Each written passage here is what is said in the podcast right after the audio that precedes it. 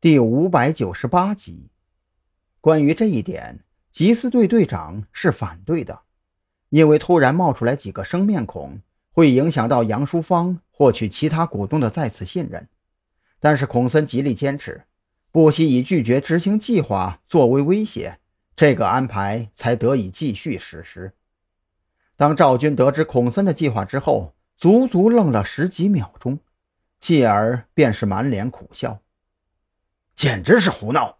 他们还没有搞清楚面对的是什么吗？子午会的警觉绝对不是他们以前所经办的那些阿猫阿狗可以相提并论的。这么搞肯定要出事。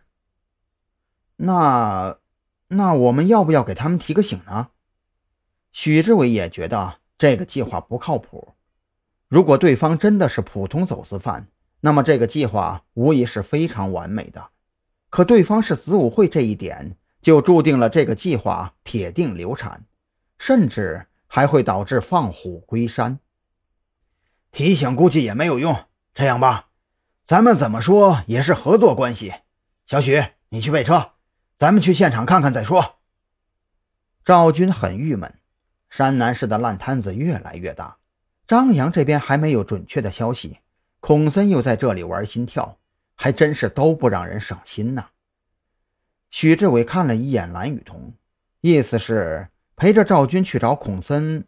那张扬那边怎么办呢？你去备车吧。蓝雨桐读懂了许志伟的意思，当即摆手让他出去，自己则是坐在赵军跟前。赵队，你该不会放弃寻找张扬了吧？嗯，你怎么会这么想？赵军觉得自己和蓝雨桐之间已经萌生了信任危机。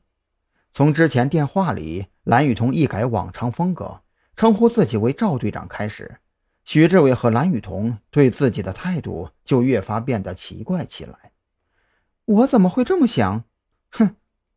蓝雨桐摇头轻笑。赵队，恕我直言，从张扬失联到现在为止，您可是一直稳坐钓鱼台呀。甚至一开始那会儿还要拦着我去找张扬，您是什么意思？现在孔森那边出了问题，您就赶紧跑过去亲自盯着，合着您的队员就不重要了吗？该不会早就备好我们的灵牌了吧？赵军开始意识到问题的严重性，蓝雨桐这话绝对不是临时起意，这说明短短十几个小时里，蓝雨桐已经对自己、对特侦局。萌生了很严重的信任危机。小兰呐，这事情不是你想象的那样。之前张扬给我发过一个短信，他说要自己去单独调查，所以一开始的时候啊，我才会拦着你去找他。赵军觉得自己不能再继续隐瞒下去了。张扬这臭小子自己惹出来的麻烦，凭什么自己替他背锅？当即将张扬发来的短信调出来，递给蓝雨桐。蓝雨桐看完短信之后，情绪稍微稳定了一些，面色却依然是阴晴不定。小兰呐，我们认识也不短了吧？